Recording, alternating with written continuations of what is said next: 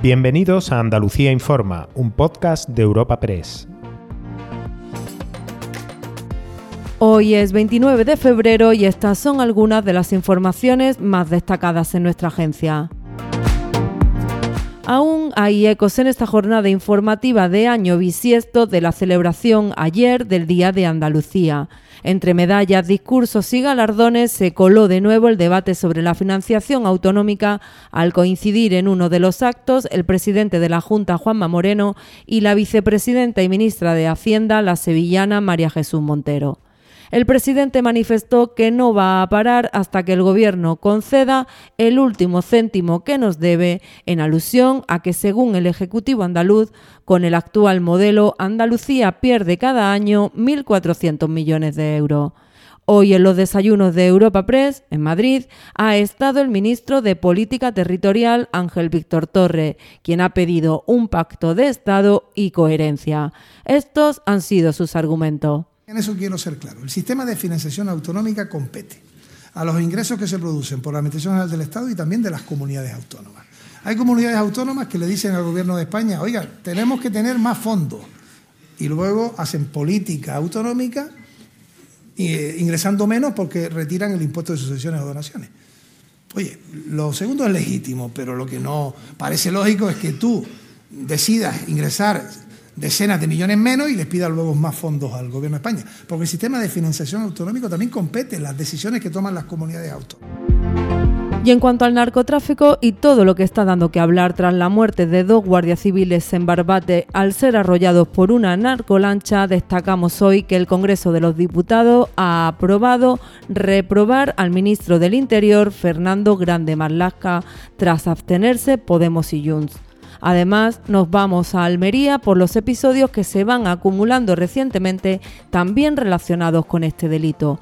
El martes tuvieron que ser rescatadas dos personas de una embarcación de lo que parecía un naufragio, pero hoy se ha conocido que estos dos rescatados en aguas de Cabo de Gata han sido además detenidos.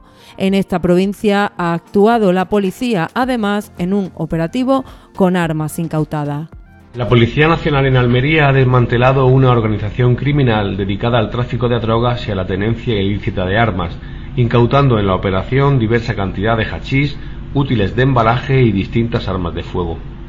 A lo largo del mes de mayo del pasado año, el Grupo Primero, perteneciente a la Brigada Provincial de Policía Judicial de la Comisaría de Policía Nacional en Almería, inició una investigación sobre un grupo de personas que al parecer se estaban dedicando al tráfico de hachís y marihuana a mediana y gran escala, teniendo como centro de operaciones para el desarrollo de sus actividades ilícitas un taller ubicado en la localidad almeriense de Vícar. En lo reivindicativo, los agricultores se mantienen hoy sin protestas en nuestras carreteras, pero en Algeciras sí ha sido este jueves jornada de manifestación. Los trabajadores de Acerinox mantienen parada su planta en los barrios casi todo el mes y han venido protagonizando cortes en vías principales. Hoy han pasado a hacer una importante manifestación por la ciudad.